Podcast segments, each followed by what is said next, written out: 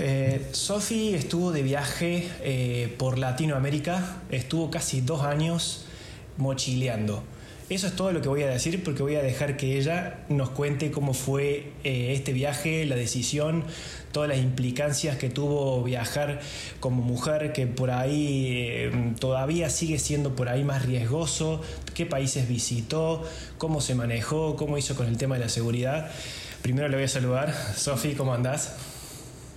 Hola Conra, ¿cómo estás? Un gusto estar en tu canal. Muchas gracias. El gusto es todo mío. Eh, quiero preguntarte, ¿qué países visitaste y cuánto tiempo duró exactamente el viaje? Bueno, el viaje duró dos años, casi dos años, bueno, uno, un año y nueve meses más exactamente. Y eh, recorrí desde el norte de Argentina, salí desde Jujuy, hice Jujuy Salta y luego me crucé para Bolivia. Estuve en Bolivia, Perú, Ecuador, Colombia, Panamá, Costa Rica, Nicaragua, Guatemala y México. Tremendo. Tremendo. Tremendo. Yo tengo entendido, me estuve informando antes de, de entrevistarte y charlar, eh, y vi que en algunos blogs de algunas chicas que han viajado mucho, eh, una de las partes, bueno, también en hombres les pasa, ¿no? Pero una de las partes más difíciles de emprender una mochileada de esta magnitud, que es la, la verdad que es enorme, eh, ¿cómo fue el proceso de tomar la decisión? Que esa es la parte más difícil, ¿no? De empezar un viaje, de decir, bueno, lo voy a hacer, va a ser de esta manera. Y yo creo que a mí lo que más me impactó, una de las cosas que hizo, bueno, decir, quiero salir y viajar, quiero conocer otros lugares, fue cuando me fui de viaje con una amiga eh, en el año 2017, me fui a Brasil de mochilera las dos. Eh, fue muy cortito porque estuvimos solamente un mes, queríamos ir a recorrer Río de Janeiro y una isla que está cerca. Y ese viaje, bueno, fue la primera vez que yo salía a otro país, si bien os había ido a Chile, pero a otro país con esta, esta forma de viajar diferente, este estilo diferente que era mochileando, ¿no? Entonces, nada, me encontré ahí con mi amiga que también es de la misma forma, de la misma calaña que yo, de, de viajar así improvisadamente. Entonces, nada, fue una experiencia re loca para mí de ahí. Yo dije, esto tengo que hacerlo más seguido. Eh, me encontré con otros chicos que también estaban en la misma forma de vida, en ese estilo de vida así improvisado gente de, Europa, de Asia, conocimos mucha, mucha gente. Eh, primero estuvimos en Río de Janeiro y luego nos fuimos a una isla que se llama Isla Grande, es muy, muy bonita. Eh, un paraíso, realmente yo ahí me quedé como alucinando con ese lugar. Y también hicimos la experiencia de eh, meternos en una favela. Nos metimos las dos juntas, las dos somos muy, muy locas, así muy aventureras. y nos fuimos nos metimos en una favela caminando, las dos mujeres. Eh, todo el mundo nos dijo, están locas, no vayan, que es muy peligroso. Y nosotros dijimos, no, pero si no vamos a llevar nada de valor, eh, solamente llevábamos el celular, que lo llevábamos escondido, pero dijimos, tenemos que hacerlo, tenemos que conocer. Y bueno, nos metimos en la favela de hecho, hicimos ride dentro de la favela, o sea, dedo dentro de la favela y nos llevó un señor en moto y subimos hasta el morro, que es uno de los morros de Dois Irmãos, de, de uno de los morros más conocidos de Ipanema en Río de Janeiro y, y, bueno, desde ahí nos quedamos viendo la vista, hicimos un tipo trekking, después bajamos de vuelta, nos metimos a la favela a conocer un poco y bueno, fue una experiencia muy linda, mucha adrenalina y yo dije, bueno, yo quiero vivir así, quiero tener estas experiencias, conocer otra gente, otras culturas y dejar de ser un poco, viste, prejuiciosa en como la gente piensa, ¿no? Que no, no vayas ahí, la gente fue muy buena, muy cálida con nosotros y bueno, fue todo lo contrario a lo que nos decían. Tremendo eso. ¿Y vos cuando te fuiste y tomaste la decisión, vos estabas en alguna etapa así como de mm, estudiantil o estabas cursando la universidad, estabas trabajando y decidiste cortar con todo e irte? ¿Fue así abrupto o fue algo que ya venías planificando? No, no. Yo ya me había recibido de periodista. Yo soy periodista y me recibí en el año 2014. En el año 2014 me recibí y bueno, yo venía trabajando, estaba, digamos, con una vida rutinaria, digamos, de trabajo, de tener mi trabajo. Vivía en ese momento con mis padres todavía. Eh, y bueno, este viaje que hice eh, fue el, puntapié que me hizo tomar la decisión de viajar sola y, y, bueno, tener esta oportunidad, esta experiencia diferente porque dije, bueno, estoy, ya estoy recibida, ya, ya, ya tengo un título que era lo que quería tener, ¿no es cierto? Lo que quería lograr. Me sentía con esa apertura y esa libertad de poder decidir de ahora en más y empezar a tomar decisiones que me acerquen a lo que yo quiero dedicarme, a lo que yo quiero hacer y bueno, el estilo de vida que yo siempre soñé, que siempre quise, fue justamente viajar, eh, conocer nuevos lugares, tener otras experiencias. El tema también, eh, porque emprender un viaje así es algo, bueno, es algo bien intenso, ¿no? Eh, y por siempre sé que, despierta muchas opiniones. Eh, ¿cómo, ¿Qué opinaban tu círculo? O sea, tus papás, tus amigos, tus amigas, ¿te decían no, no hagas esto? ¿O tener cuidado? ¿Cómo reaccionaron? Y la verdad que, bueno, mi hermano más grande fue uno de los que me dijo, no, estás loca, Sofía, que cómo te vas a ir, que estás loca, que, es una locura, que, que, la inseguridad que hay, vos no conocés, no tenés ni idea, que Bolivia, que Perú, que Ecuador, que bueno, me empezó a mencionar todos los países, que no, que, que era súper peligroso, que el narcotráfico, que bueno, la inseguridad que hay en todas partes y que de hecho está en Argentina también, ¿no? Sí. Pero sí, obviamente que tenían muchos miedos, mis padres tenían miedo, pero también me apoyaron muchísimo, o sea, me dijeron, yo creo que sí, lo tenés que hacer ahora porque aprovechar que sos joven, hacer todas estas cosas ahora. Em, pero sí, mis hermanos por ahí, yo tengo cinco hermanos varones, soy la única mujer y soy la más chica, imagínate. Eh, digamos, complicada la cosa. Pero bueno, así todo soy, ah, soy la más chica y soy también como más la, la, más independiente y siempre quise, digamos, salir un poco de las estructuras. Me gusta ser diferente en ese tipo de cosas, en las estructuras sobre todo, eh, arriesgarme por lo que quiero y y bueno, a pesar de todo este tipo de cosas que me dijeron, yo dije, no, bueno, yo es mi, es mi momento y siento la necesidad. Ya había estado averiguando, me había metido en blog de viajeros, había estado leyendo muchas experiencias de chicos, había estado hablando en grupos, en foros, eh, me metí en Facebook, había averiguado más o menos cómo era el viaje que yo quería hacer. Eh, si tenía algún tipo de persona que conociera que había hecho la misma experiencia, le había preguntado, había consultado. Y eso fue lo que bueno, terminó de hacerme decidir en, hacerlo. Em, te quería preguntar algo también. ¿Qué, ¿Qué ganas vos al viajar? O sea, ¿qué es lo que te trae a vos en crecimiento en persona que te atrae tanto a vos? Porque para elegirlo como modo de vida, eh, o al menos para hacerlo, es porque realmente lo amas. ¿Qué, qué te llena? ¿Qué, ¿Qué te trae a vos? Yo siento, cuando viajo, yo siento que estoy siendo yo misma. Eh, me siento libre, me siento, eh, no sé, me, me, siento completa, es como que me llena de todas esas sensaciones que yo quiero experimentar. Em, me da, también me, me, gusta acercarme, digamos, a, a, la ahí del momento. Entonces como que me gusta vivir la realidad que pasa en, en, cualquier momento, en cualquier situación, en cualquier lugar del mundo, en cualquier... Eh, me gusta también vivir, yo creo que el qué puede pasar si me pasa esto, qué, cómo reaccionaría, me gusta ponerme a prueba, entonces eso es lo que me gusta, digamos, desde el viajar, ponerme a prueba en cada situación y que sea algo diferente y poder aprender, eso es algo que, yo creo que vine a eso al mundo, a aprender, porque me gusta mucho aprender, me gusta mucho vivir cosas diferentes, me gusta mucho reflexionar, soy muy reflexiva de, meterme adentro mío y bueno, inspeccionar cada cosa que voy viviendo, analizarla me gusta sacar conclusiones de lo que vivo, aprender, mejorar, evolucionar.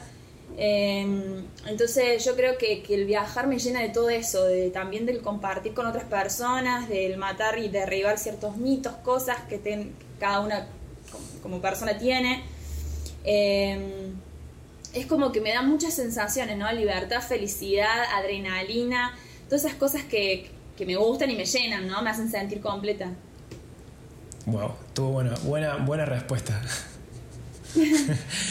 Em, a ver, lo que yo nunca hice un viaje 100% mochilero como vos, así tan, tan bien, bien, bien básico, digamos.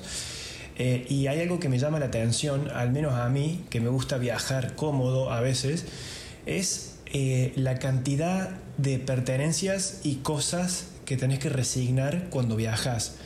Vos eh, me has contado antes, eh, bueno, para los que están escuchando, yo y Sofi nos conocemos ya hace un tiempo y ella ya me había contado cuando se fue de viaje y me habías, me habías contado vos que te fuiste con una mochila y nada más.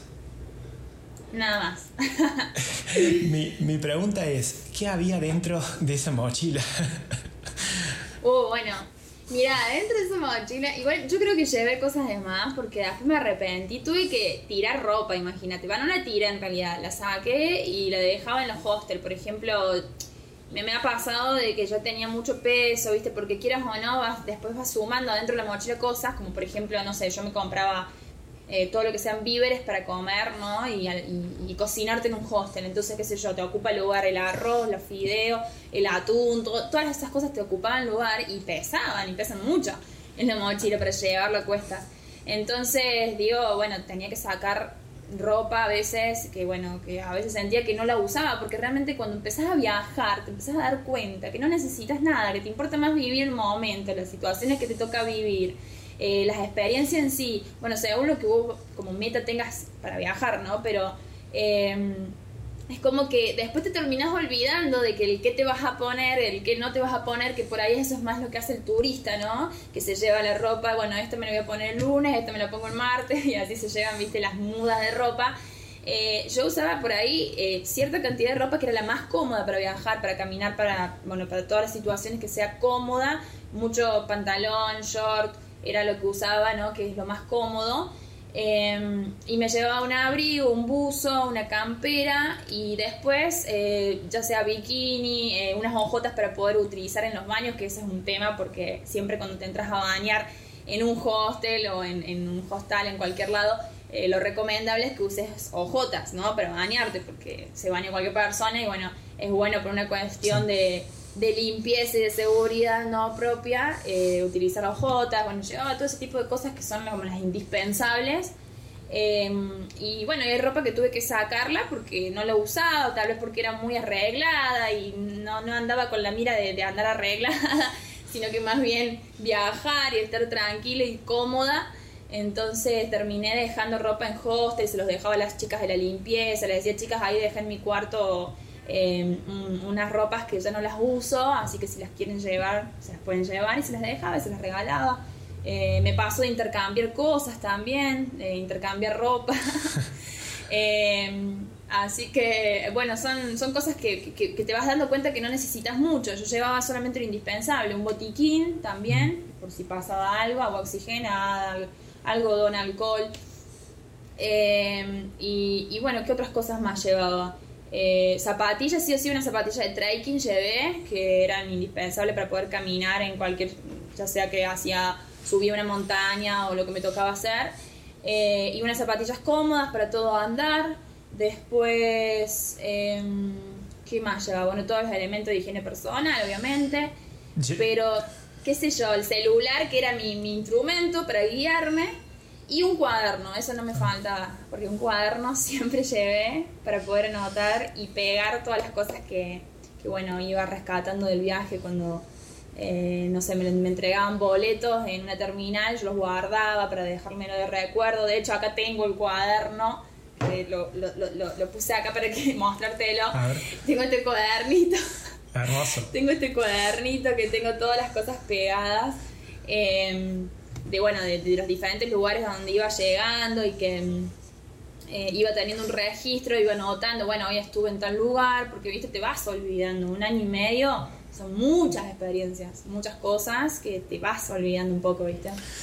O sea que vos ahí escribías, qué sé yo, tus pensamientos, observaciones o cosas que sentías en ese momento, ¿era como un registro tuyo? Sí, un registro, sí, sí, sí. Sí, a veces eh, Sí, dejaba eso escrito, experiencias que me habían pasado, sino también, por ahí también anotaba mucho lo que eran las costumbres de cada lugar, qué sé yo, las comidas, los nombres de las comidas, si había algún tipo de fruta o verdura que yo desconocía, las escribía. Entonces, para tener un registro de las cosas que, uno por ahí se va a olvidar, a mí me, pasó que me decían un nombre, incluso muchas veces tenía el cuaderno guardado, me pasaban cosas y, no te daba para sacar rápido el cuaderno y anotar y se te olvidaba, se te olvidan los nombres, porque, qué sé yo, Bolivia tiene, por ejemplo, muchas frutas, verduras de todas las especies, de todos los tamaños, de todos los colores, y tienen nombres diferentes, complicados, porque también tienen nombres de origen eh, indígena. Entonces, eh, era muy complicado acordarse, ¿no es cierto?, de muchas cosas. Eh, pero, pero sí, el cuaderno me ayudó mucho y era algo que no me podía faltar. ¿Cuál fue la, la comida más o el plato más exótico que probaste y que te encantó? Eh, el rice and beans, que es algo que, que se come mucho, en- bueno, se come mucho en Panamá, en Costa Rica. Eh, ese, ese plato me encantó, pero me gusta mucho, por- más que nada por el tema del encocado y el arroz que hacen. Hacen también un encocado que es muy rico, que es arroz con coco, ¿sí? Se le raya coco. Eh, y se hace como una tipo, un- bueno, un arroz con sabor a coco, a mí me gustó muchísimo.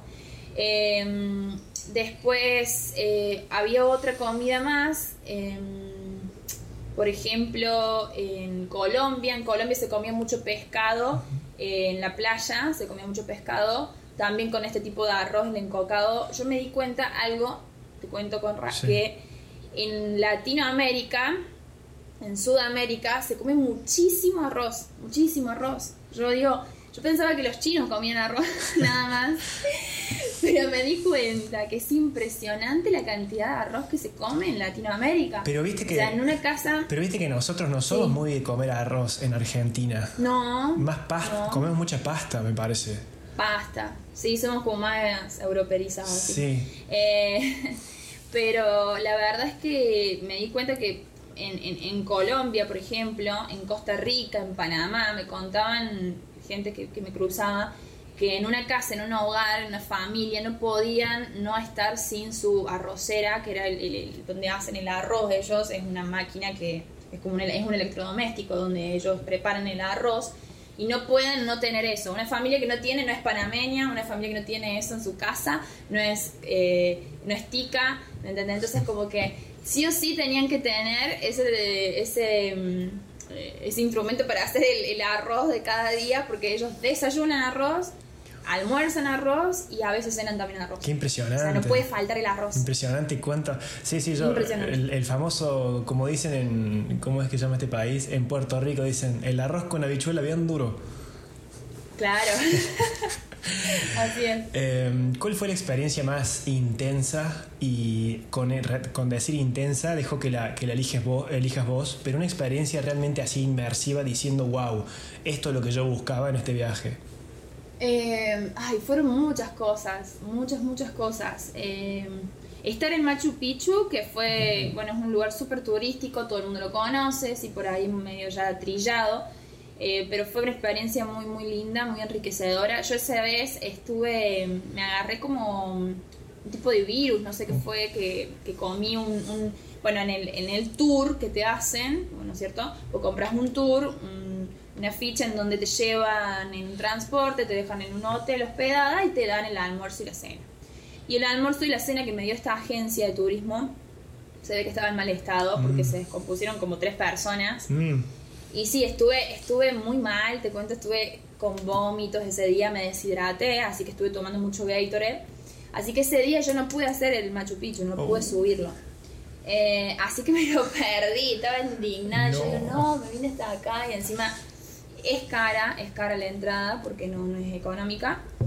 Y, pero bueno, después de eso aguanté, gracias a Dios la agencia me, me pudo decir que, que me daban, me habilitaban para el día siguiente poder hacerlo. Genial. Así que me quedé el día siguiente, lo pude hacer. Eh, y fue una experiencia alucinante, fue hermoso estar ahí, el, el paisaje, la energía de ese lugar es increíble.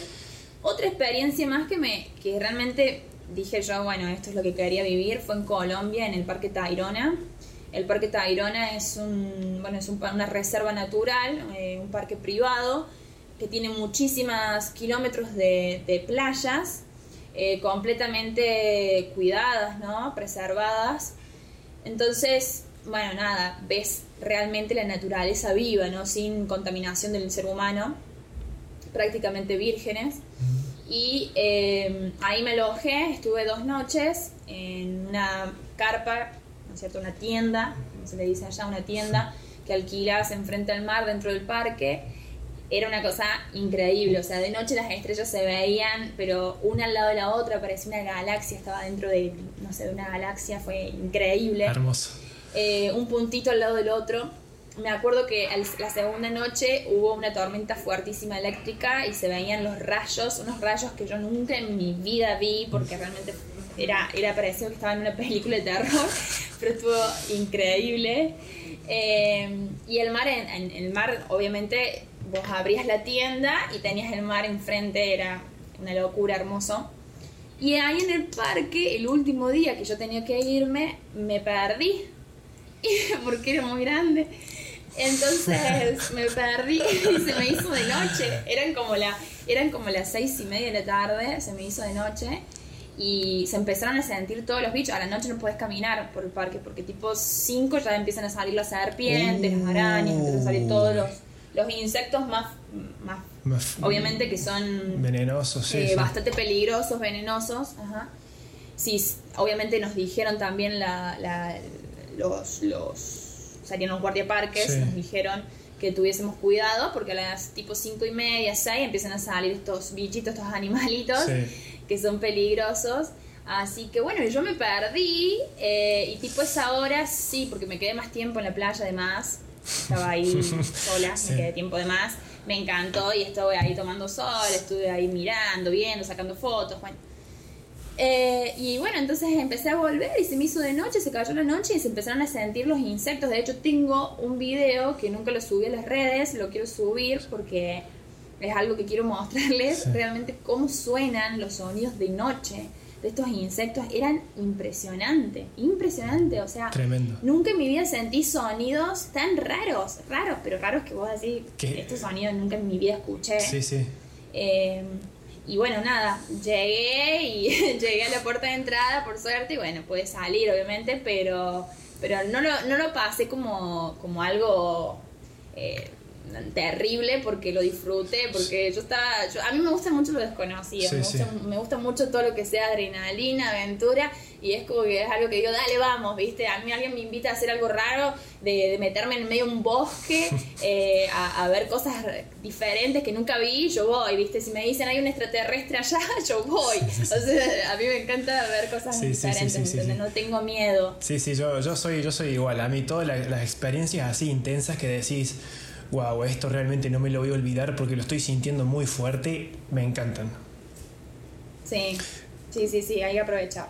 Em, con respecto, viste que en Latinoamérica está como esta idea, eh, viste que hay, gente que, viene a Latinoamérica para probar sustancias, cosas así como la ayahuasca. Mm. ¿Te, animaste a hacer alguna de esas cosas? Eh, si es que querés contar, ¿eh? si no, no. Sí, sí, sí, por supuesto. Eh, no, no, no, yo no las, hago, no las haría. particularmente yo no las haría, no soy partidaria de hacerlo. Eh, creo que es cada decisión de cada persona. Yo no fui a buscar hacer eso. Eh, más que nada porque en terreno, en ese tipo de terreno desconocido, de meterte sustancias que no sabes qué tipo de efecto te va a causar, yo no, no me atrevo en eso. En eso, por ejemplo, no me atrevo. No por miedo, sino por una cuestión de respeto, de decir, bueno, esto yo no lo hago. Eh, porque no sé cómo va a, reaccionar en mi cuerpo, ¿no es cierto? Porque ya te estás metiendo en algo que es externo a tu cuerpo y no, no soy partidaria de eso. Eh, me tocó, sí me tocó ayudar gente. Me, me, tocó ayudar en dos oportunidades, dos personas, a dos chicos de entre 20 25 años que habían consumido cosas eh, parecidas. Uh. Y la verdad que la experiencia no fue buena. Por eso te digo que oh, yo, o sea, me tocó experiencias así. Después conocí chicos y chicas también que habían probado, me comentaban, no, que no sabes, que eso está muy bueno, qué sé yo, que, que, se hace un ritual, que con un chamán. O sea, está todo bien, todo perfecto. Mucha gente que también me dijo que les ayudó. Pero eh, conocí dos personas que yo tuve que estar en esos momentos que vinieron a pedirme ayuda porque los conocía en un hostel. Yo eh, había estado de voluntaria en un hostel y conocí historias de vida, historias muy cercanas a ese tipo de experiencias que la verdad que no me dejaron un, un mm. buen, viste... Un sabor, mal buen sabor. Sí, sí, sí. Eh, sí, sí, sí. Pero, pero bueno, cada uno es eh, obviamente libre de, decidir hacerlo o no hacerlo. Yo particularmente no fue algo que yo fui a buscar. Sí, tal vez experimentar como experimenté. Eh, fui a dos comunidades indígenas. Estuve cinco días en una y otro día estuve dos días en la otra comunidad. Sí. Y, y sí estuve en rituales que hicieron, pero rituales de, de limpieza, rituales que eran indígenas, eh, rituales obviamente espirituales, que se hacen saumerios, se hace sauma, eh, se dicen oraciones, hermoso, muy lindo, pero no en eso de, tomar la sustancia ayahuasca, no lo hice, particularmente yo no lo hice.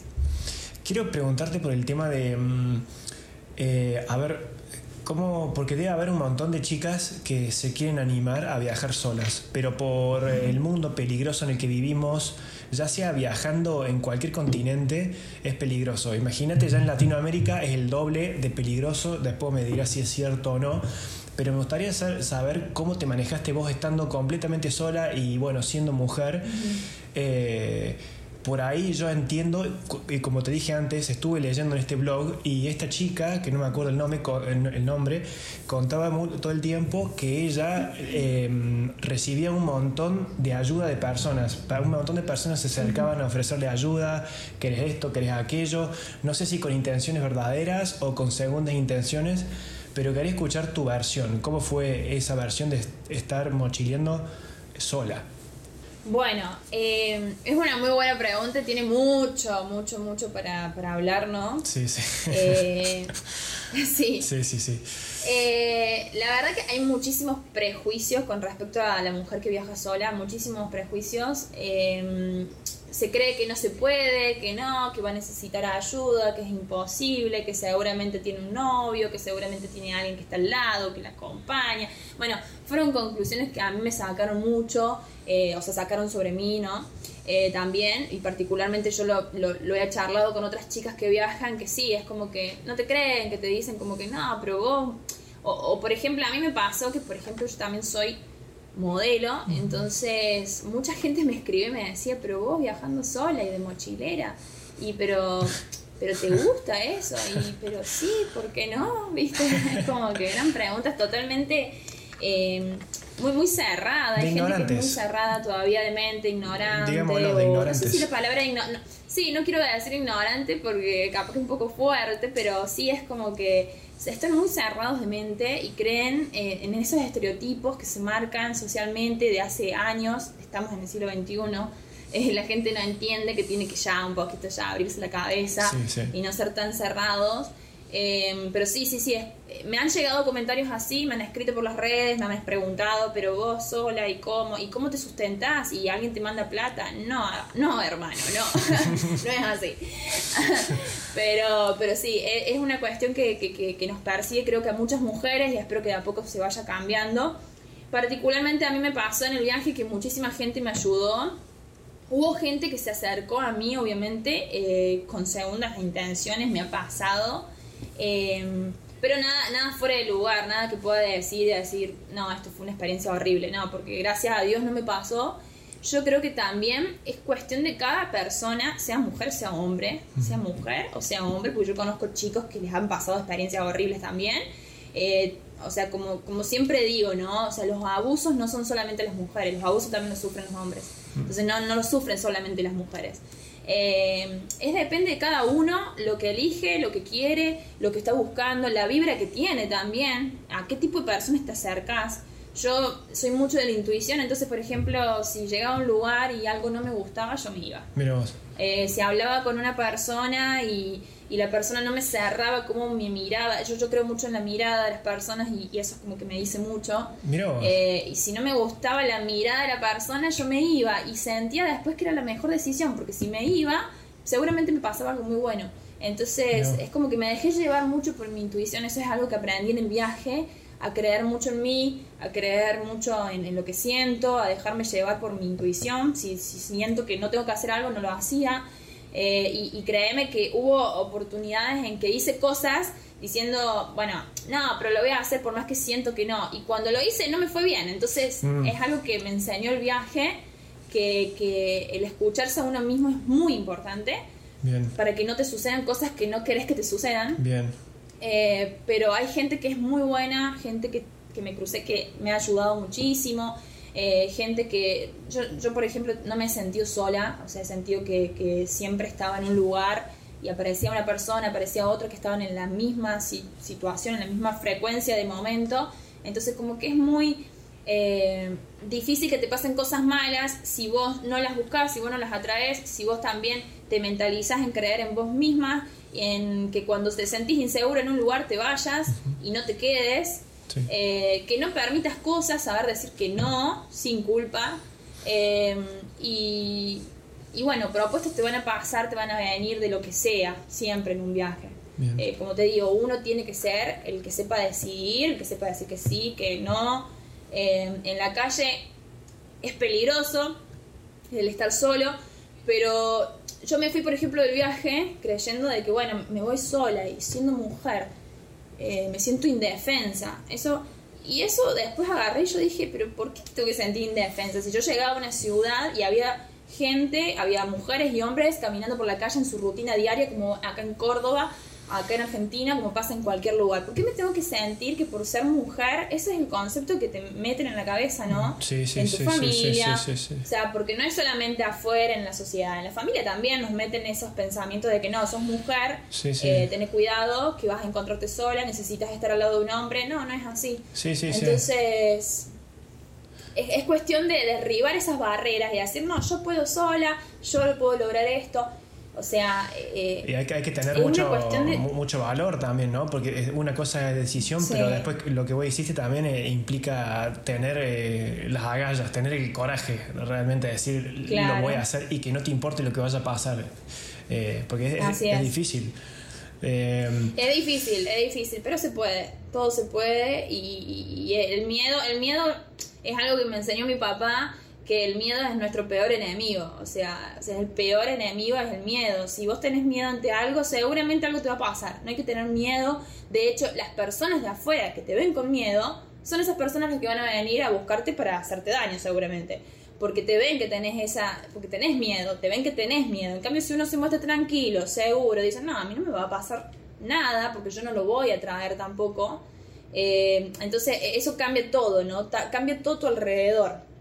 Pero como mujeres, lo que yo les recomiendo a todas las mujeres que salgan de viaje es que siempre eh, sepan eh, ser completamente seguras de sí mismas y de lo que sienten, que no hagan nada porque piensen que no van a poder, porque todo pueden, o sea, si están sin un peso, ellas pueden conseguir trabajo, pueden lograr lo que sea, pueden seguir caminando, no necesitan ayuda de nadie. Eh, creer en uno mismo. Yo creo que eso es lo principal para salir a viajar sola. Creer en uno mismo. Seguridad. Y uno puede hmm. eh, ante cualquier cosa. Tal cual, la seguridad.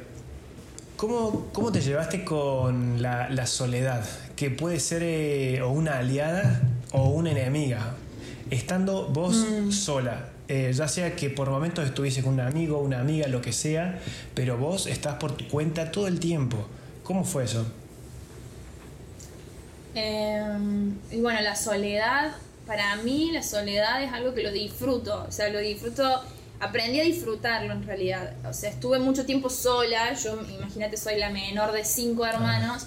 Y mi infancia se trató de estar mucho tiempo sola, porque ah. todos mis hermanos me llevan muchos muchos años. Em, o sea, el menor de ellos me lleva cinco años y fueron, bueno, se fueron de casa temprano porque se independizaron, se fueron a estudiar, se fueron a viajar también. Entonces eh, me acostumbré mucho a estar tiempo sola y a poder sustentarme yo misma, a divertirme sola, a jugar sola en su momento cuando era chica.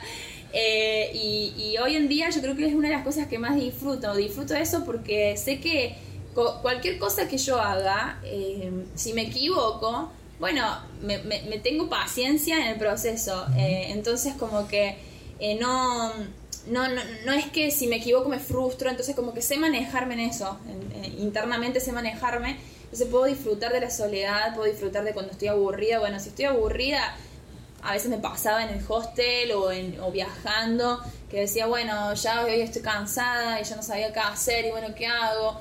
Y, y algo encontraba para hacer o para charlar con alguien o sacar una charla o preguntar algo.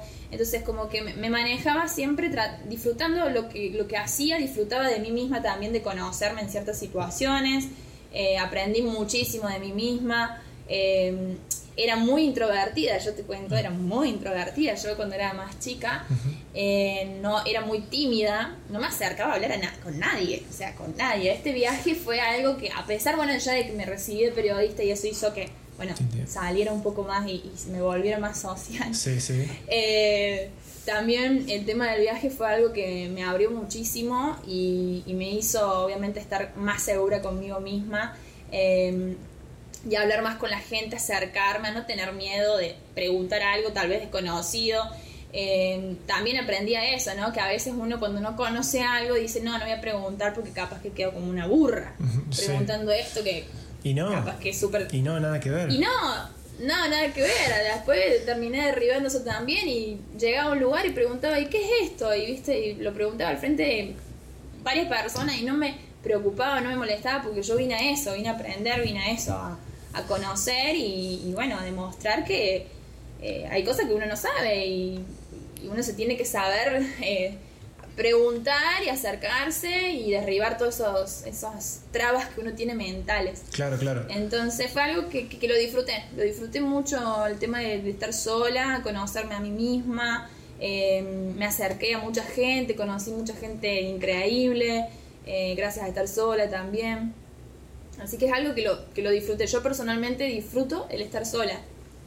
Ahora, hablando de eso, vos estando sola ahí, eh, ¿Qué tan fácil era hacer, por ejemplo, una amistad en Latinoamérica? Porque eh, yo, yo, lo, yo trato de adivinar la respuesta. Yo supongo que debe ser fácil en la mayoría de los países porque son todos muy abiertos y muy cálidos la gente en Latinoamérica. Pero, ¿cómo te llevaste vos con eso? ¿Vos buscabas amistades o vos todo el tiempo estabas en la tuya? Y si buscabas amistades, la gente se prestaba para decir, bueno, sí, dale de una.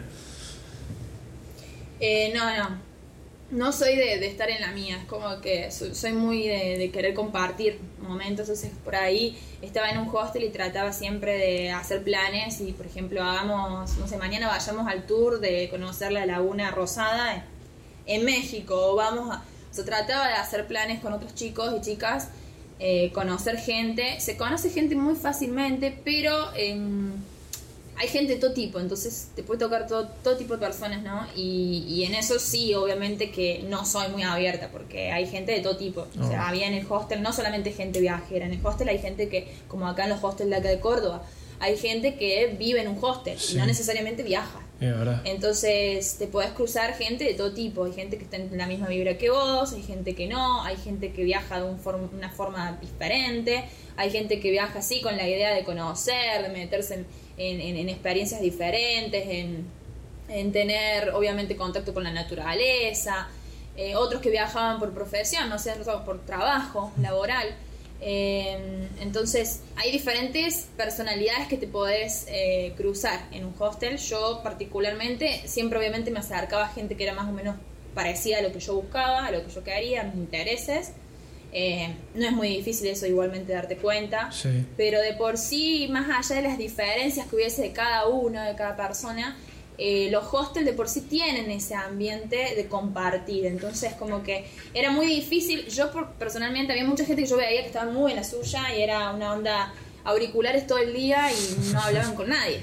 Viste que está siempre el personaje ese en un hostel que está con los auriculares y no habla con nadie. Sí, sí, sí. sí. Eh, Sí, y, bueno, no, después igualmente la mayoría siempre los hostels son de compartir, te pones a cocinar con uno, che, que van a cocinar, bueno, cocinamos juntos. Había chicos de todos los países, entonces como que no eran solamente latinoamericanos, eran de Europa, había de Asia, de Estados Unidos, de Alemania, de Francia, Italia, bueno, de varios países. Me da curiosidad saber si había más eh, chicas en la misma movida que vos eh, viajando eh, y con la que vos pudieras compartir, eh, es decir, hacerte amiga y porque suele, suele pasar mucho, de vuelta ahí en el blog de esta chica que está muy bueno, que decía que, que, mm, que, por lo general uno tiende a unirse a otras personas que tienen el mismo objetivo que vos, es decir, eh, era, había más, más chicas que estaban en la misma movida que vos, sí, ¿no?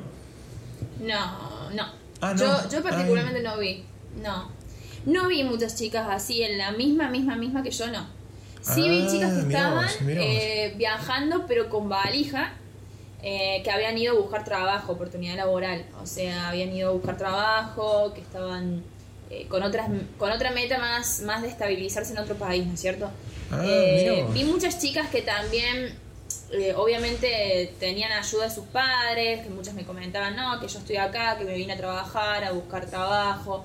Eh, pero así que estén en la misma experiencia que yo he conocido, pero muy poca cantidad de chicas, más, más bien hombres, hombres sí, muchos hombres, por eso te digo que hay tantos mitos que la mujer no se anima a salir así con poco dinero, eh, a salir a buscar oportunidades, porque yo, por ejemplo, trabajaba en cada lugar y con lo que ganaba iba juntando para salir viaje a otro lugar y también para vivir ahí, para comprarme comida, para vivir el día a día.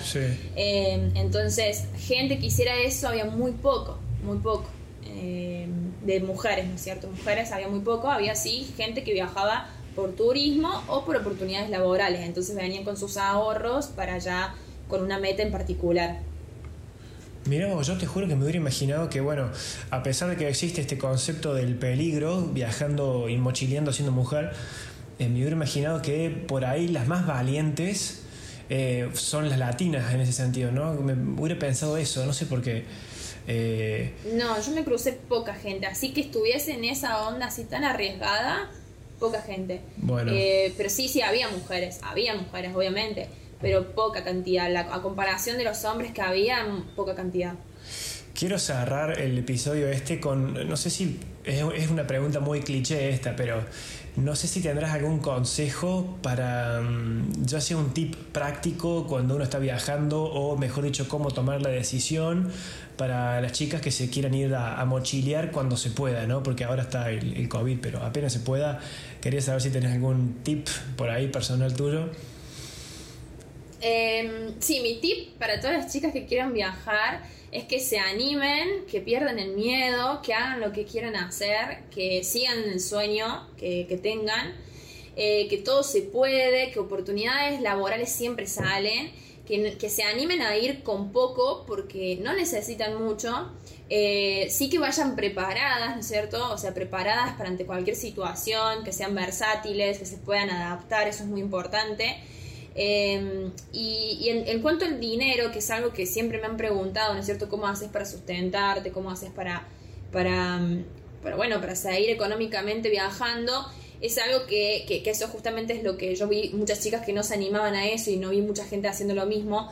Em, que salgan con dinero, pero que después la oportunidad laboral sale en cada lugar, porque sí lo hay, o sea, siempre hay una oportunidad para hacer algo.